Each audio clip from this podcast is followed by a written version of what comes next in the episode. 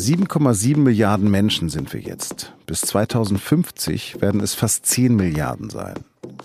Wie sich dieses Wachstum verlangsamen lässt, damit beschäftigt sich aktuell die UN-Weltbevölkerungskonferenz in Nairobi.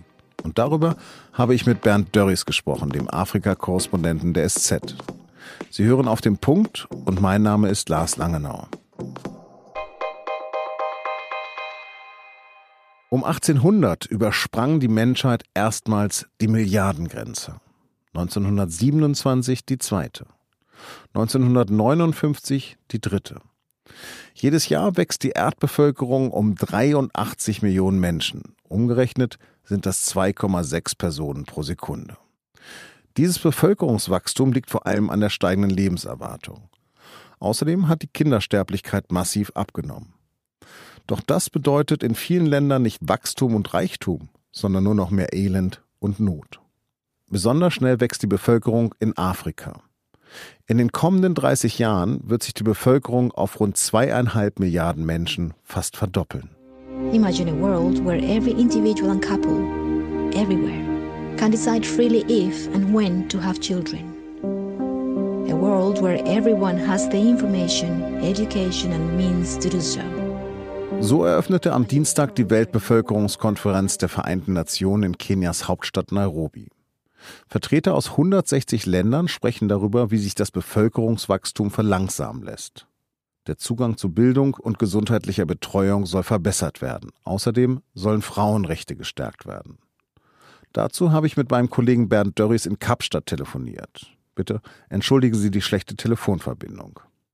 Bernd, du hast viele Länder in Afrika bereist, darunter auch Äthiopien. Äthiopien gilt mittlerweile als Vorzeigeland. Was haben die denn anders gemacht als andere?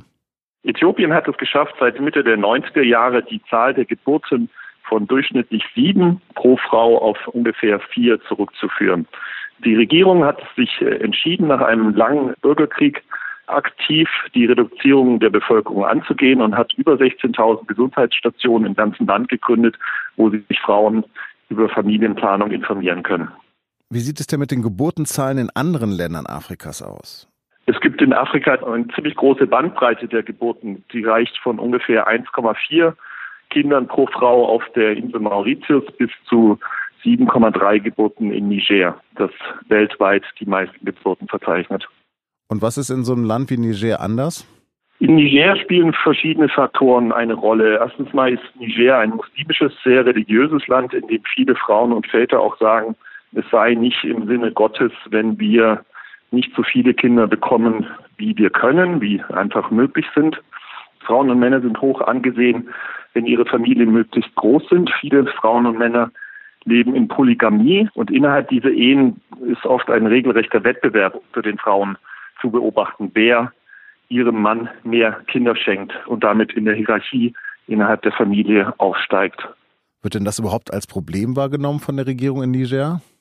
In Niger hat der jetzige Präsident vor einigen Monaten zum ersten Mal vorsichtig angedeutet, dass es vielleicht auch eine gute Überlegung sein könnte, dass Familien weniger Kinder bekommen, weil auch so langsam ihm schwant, dass die Ressourcen des Landes einfach nicht ausreichen, für einen so großen Bevölkerungssprung, wie, wie Demografen ihn ähm, errechnet haben. Wahrscheinlich wird sich die Bevölkerung Nigers von derzeit 20 Millionen bis 2050 in etwa verdreifachen. Und da kommt Aufklärung nicht voran oder warum ist das so schwierig in diesem Land? Es gibt verschiedene internationale NGOs, die sich seit Jahren dort äh, engagieren. Die EU hat ein Programm aufgelegt, das über ungefähr fünf Jahre mit 600 Millionen Euro ausgestattet ist, mit dem die Familienplanung vorangetrieben werden soll. Bisher ist das nur in sehr überschaubarem Maße gelungen. Nur etwa zehn Prozent der Frauen in Niger benutzen Verhütungsmittel. Das ist eine Zahl, die trotz aller Informationskampagnen nur um etwa einen Prozentpunkt pro Jahr steigt. Wenn man das jetzt mal auf Gesamtafrika überträgt, was wird denn dort für ein Wachstum eigentlich erwartet? Für den gesamten Kontinent prognostizieren Demografen, dass sich die Bevölkerung bis 2050 in etwa auf 2,5 Milliarden Menschen verdoppeln wird. Also das Wachstum betrifft vor allem die Länder Subsahara-Afrikas, das sind 49 Länder, von denen ungefähr fünf bis zehn sehr, sehr starke Wachstums Raten erfahren. Aber es gibt auch viele Länder wie Südafrika zum Beispiel, die nur ein Bevölkerungswachstum von um die zwei Prozent haben. Gibt es denn da einen Zusammenhang, dass in der Subsahara, dass es dort mehr Kinder gibt? Hängt das mit Bildung zusammen? Es gibt einen ganz klaren Zusammenhang. In Niger zum Beispiel können nur etwa acht Prozent der erwachsenen Frauen lesen und schreiben. Und man hat in Äthiopien gesehen, je häufiger Frauen bis zum 18. Lebensjahr die Schule besuchen, desto weniger Kinder bekommen sie. Für die einzelnen Familien hätte es ja auch rein objektiv betrachtet Vorteile, wenn sie weniger Kinder bekommen, oder? Also faktisch würden Familien ökonomische Vorteile haben, wenn sie weniger Kinder bekommen. In Niger ist der große Teil der Bevölkerung Subsistenzbauern. Das heißt, die bauen das an, was sie selber brauchen, um sich zu versorgen. Das ist ein bisschen Kartoffeln, ein bisschen Reis und ein bisschen Papaya. Für diese Familien würde es natürlich was bringen, würde es das Leben deutlich vereinfachen, wenn sie weniger Kinder bekommen. Die Familien selbst denken aber anders darüber. Eine Frau in Niger zum Beispiel macht für sich vielleicht die Rechnung auf, wenn ich sieben Kinder bekomme, werden wahrscheinlich zwei vor Erreichen des fünften Lebensjahres sterben, weil die Kindersterblichkeit sehr hoch ist. Vielleicht schaffen es von den verbleibenden fünf Kindern zwei zur Schule und von diesen zwei bekommt vielleicht einer einen ganz guten Job und kann dann die Frau im Alter versorgen. Vielen Dank und jetzt noch Nachrichten. Die Bundesregierung will den Ausbau der Windenergie stark zurückfahren. Das geht aus einem Gesetzesentwurf des Bundeswirtschaftsministeriums hervor. In Zukunft sollen in Deutschland Windräder mindestens einen Kilometer von Gebäuden entfernt sein. So soll auch die Akzeptanz für erneuerbare Energie erhöht werden. Aber viele Experten sagen, dass diese Regelung nur dazu führen wird, dass die Windenergie langsamer ausgebaut wird. Denn die sowieso schon knappen Flächen für Windräder würden dadurch nur weiter eingeschränkt.